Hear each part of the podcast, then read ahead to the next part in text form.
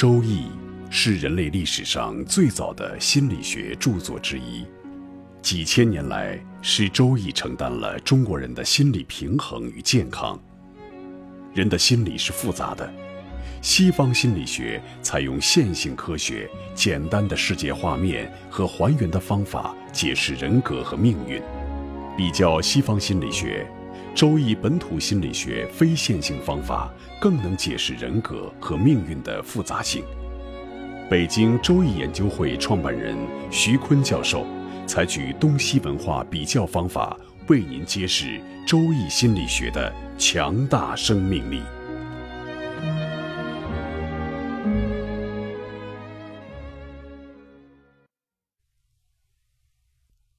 亲爱的各位听众朋友，大家好，我是北京周易研究会创办人徐坤。今天我们继续带您走进周易殿堂，继续讲解周易中国本土心理学。听众朋友们，大家好，我是一名易学爱好者林雪。跟着徐坤教授学了八讲内容，也让我们更深刻地了解到了中西方在心理学、在哲学方面有哪些相同之处和不同之处。那么上一讲呢，徐坤教授为我们引入了这样的一个五行人格的概念。在中国古代呢，我们会把人格类型分成五类：金木水火土。那么五类呢，又相生又相克，它们有不同的含义，有不同的气质类型，甚至有不同的生理特征。在这一讲，我们也请徐教授再深入的为我们来分析一下中国古代的五行人格。对我们上节课呢讲到，和西方的哲学的还原论不一样，它是一益多，把多呢归结为一种要素决定万事万物。我们中国呢一开始就是五种并列的共识性的、相生相克的、相互有关联的这些金木水火土这五种要素来决定我们的万事万物，也同时决定我们的人生和人的性格。那我们也以此为依据。把人格分成五种，一种呢叫火型人，他的外貌特征呢是面尖头小，肩背宽，身体强壮，手足较小。火型人的皮肤就偏红。火型人的生理特征呢是火喜春夏，不耐秋冬。夏火就惧怕冬水，一旦冬天感到外部的寒邪，就容易引发心脏方面的疾患，引起心衰或者风湿心脏病。火星人的人格特征是富于冒险、变化无常、有进取心和雄心壮志，有信心、有革新的精神，不重金钱，为人果敢、坚强，脾气暴躁，缺乏耐心，精力充沛，有领导能力，能全面的考虑问题。火星人格在西方的星座人格理论中有什么相同的吗？对。在西方的星座里面呢，也是有这种火型类型的。西方星座呢，它也是依据水、火、土、风四个元素来构成了生物界的全部的物体，并且认为万物都是由此衍生而来的。我们把白羊座、狮子座还有射手座这三个星座全部都归结到了火象。火象的星座，它代表着积极向上、温暖明亮、有扩张的力量。他们又有热情来得快去得快这样的缺点，我们说他们比较缺乏稳定性。所以，如果在工作团队当中你遇到了这种火象的特征比较重的星座，就会觉得这个人好像后劲儿不足，但是呢又特别的勇于开拓。那么他们适合的工作肯定不是天天伏案工作，在那儿写写报告之类的，我们就更愿意让他们去做一些拓展型的。那如果你交的朋友是火象星座呢？从占星学上，我们就说这一类的人比较喜欢冒险呀。你就不能天天拉着他宅在家里面看看电视、做做饭，他肯定耐不住这样的寂寞。你可以经常带他去爬爬山、做做运动、逛逛游乐场，反而会更利于你们两个人之间的交流。对，那水星人的外貌特征呢，就是肩小、腰腹大、喜动不喜静，走路的时候身体一摇晃，手足都很大。腰身长而靠下，比例上长下短，皮肤较黑。水星人的心理特征呢是心体均较弱，适合冬秋之际，金水相生。哎，我们八字有一句“金水相逢必有美丽容”，那八字里有金有水的小孩都漂亮着呢。春时木泄水气就显得很枯，夏时火蒸水气也显得很枯。所以春夏之时要防瘟疫，要保护腰和肾。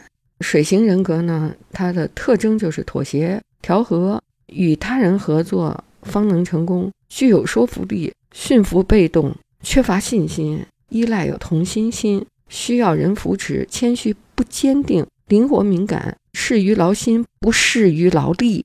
我怎么觉得这水型人格的特别像我呀？首先皮肤较黑呀，聪明，水主智嘛，包容，而且协调，不坚定，特敏感，还劳心。他愿意用心用智去想东西，但是我这个腰身和腿的比例正好相反啊，腿长身子短，这个不太像。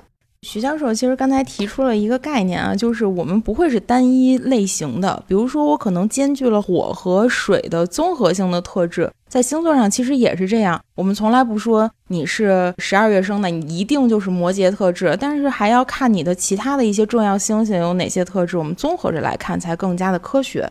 那么水星呢？它在对应到西方星座里面的水象星座，就代表着巨蟹座、天蝎座和双鱼座这三个星座。水象掌管着情绪和自然经验，自然也就代表着感性啊、温和啊。流动、包容这样的一些特质，因为是水嘛，它同时也会兼具着敏感和有依赖性这样的特质。所以，如果你有一个朋友是水象星座的人，或者是水象星座特质比较重的话，那么一定要和他相处的过程当中注意细节。可能你说的某一句话，你说完就完了，但是他回家以后躺在床上会暗暗的想很长时间，你这句话什么意思？我是不是哪句话说错了，影响到了你对我的感官等等。水象的人比较敏感，但同时他们也特别容易去接受别人的道歉，去包容别人，应该说是一个非常有包容心、有调和性的星座类型。看来中西方对人格的理解有很多共通之处，有一些差异彼此丰富了。这样的比较是很有利于我们对人格的理解的，特别是古代人格理论的理解。土型人格的外貌特征呢是肩宽背厚、腹部突出、脂肪饱满、四肢均称。土型人脸圆头大、皮肤较黄。他的生理特征呢就比较得时于冬秋，不耐春夏。春夏之时，土型人容易得胃肠之病、消化吸收障碍、脾胃运化不佳。土型人的人格特征是实在、稳定、保守，心地温和、迟钝、刻板，不肯变通，缺乏想象力，客观、现实主义，怕担风险，慎重，不玩弄权势，自我修养，不趋炎附势，有事业心，喜做慈善事业。我，我应该是吧？有组织能力，坚贞，实做实行。笃信道德，诚信节俭朴素，安宁沉静，好利人，不喜权势，善吸附人才啊，就依附性挺好的。性格有两面性，宽容，能容人，多思虑，谨慎，或不包容别人，有己无人。他就两个极端，既能容人，又不能容人。甚或生怨，怨人多疑，疑心大，不相信人，总保持警惕。比较蛮横、笨拙，或者是胡思乱想、猜测。其实我倒挺喜欢型的人啊，因为您就是哦，这样啊，我不是水星啊。对，因为如果是按照西方占星学的话，您正好就是土象星座，金牛座嘛。土象星座有什么？金牛座、处女座和摩羯座。然后这三类类型其实也是有您刚才讲的共通之处，因为土它是继承了土的本质，掌管着物质和效益。土象星座自然也就代表着实际、沉稳。做事儿比较厚重，比较缓慢。那么反一面呢，可能偶尔有一些比较固执的体现，容易不相信人啊，容易保持警惕。那么这种两面性也是让土型的人是一个特别稳健的人格特质。他做事儿的时候会考虑的非常周全。所以一说到土型，我们的毛主席他就是摩羯座，就是土象星座嘛。所以我们可以看到他有很多这个性格特质，稳定啊。现实主义啊，但同时他可能也会容易出现保持警惕、疑心重啊这样的一些特质。哎，我今天才知道我是土星人哈，土星特质。那我再多看看。那木星人的外貌特征呢？从形体上看像树形，而身材挺直、瘦长，头较小，身背较宽，手足也小，皮肤略显青白。木星的生理特征呢，就是喜欢春夏了啊，因为木旺于夏嘛，为秋冬。木星人呢，感知风邪容易伤肝，而且特别是在冬季，因为肝属木啊，所以木星人在秋冬的时候一定要加强护肝，注意营养，不要过劳，以防染上肝疾。他的性格特征呢，胸怀开阔，循序渐进，能与人合作，明智可靠，多操劳多劳碌型，很认真的、公正的、任劳任怨的、慷慨有理解能力。这个西方占星学上倒是没有木象星座，对，也没有金，但是它还有一个叫风象星座。风象星座就是天平座、水瓶座、双子座，一个非常不稳定的星座。哎，在中国吧，就都把风跟木放在一起。你看巽是风吧，它放在四壁那个宫，四壁那个宫是属木，正宫也属木，为什么呢？你知道？你看得见风吗？但是叶子一动，你就看见了吧？所以它永远把风和木放在一起。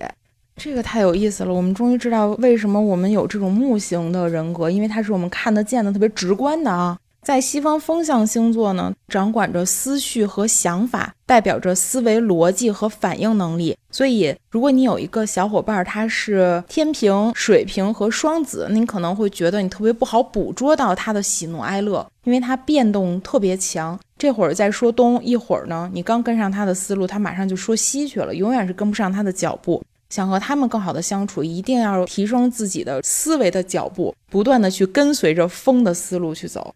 所以风就相当于木型人格了哈。嗯，那么金型人格的外貌特征呢？它就比较消瘦，骨态角露，关节突出，头肩腹手足都是很小的。从五官看，脸型偏方，皮肤滑白。金型人的生理特征耐寒畏火。你看金型人吧，其实白种人特别像金型人啊，鼻梁高嘛，就能耐住寒嘛。就比较怕暖和热，所以特别小心春天的气候能够伤肺，得肺部的疾患。金星人的人格特征是做事果断、当机立断、自我意识强烈、强悍刻板、性情急躁、坚定、不妥协、言而有威、独立、自力更生、成功欲特别强，并且强烈的要求要兑现自己的目标，多为将才。这个在西方就没有可对应的了，西方的星象里面是没有金星的。这个是不是和他们古希腊的水土气火的这种万物统一论有关？哎，或者是刚才您说的那个，因为西方人都白，他们都属金星，所以他们也就不说金星了。对对对，因为他没法划分了，大家都一样，都皮肤滑白，都耐寒，都鼻子高纵，然后寒冷的空气从黏膜一过到肺里都抗寒。不怕了呼冷空气，所以他们都基因里就带这种抵御寒冷的，所以他们都是金型的，就不把金型另类了。刚才在讲这个五行人格，包括我们说四个星象的时候，我们会发现，怎么好像我又具备了木型的特质，又具备了火型的特质？其实这个也是在中西方的人格理论发展过程当中，中西方全都遇到的问题。就是我们会发现，人格理论它会随着我们的了解越来越深化，越来越复杂。无论是中国古代的五行人格，还是西方的这种四个体液质，都不够全面，也是逐渐的被我们遗弃使用了。应该说，随着历史的发展，简单的人格理论就像复杂的人格理论一步一步进化了。所以，下面几章我们会逐渐介绍不同的历史阶段人格理论的变化。好，我们非常期待，大家下期见。各位听众朋友，本期论题由北京周易研究会创办人徐坤教授亲自答疑，答疑热线：幺三三零幺幺二三二六五八零零八幺零零二七七。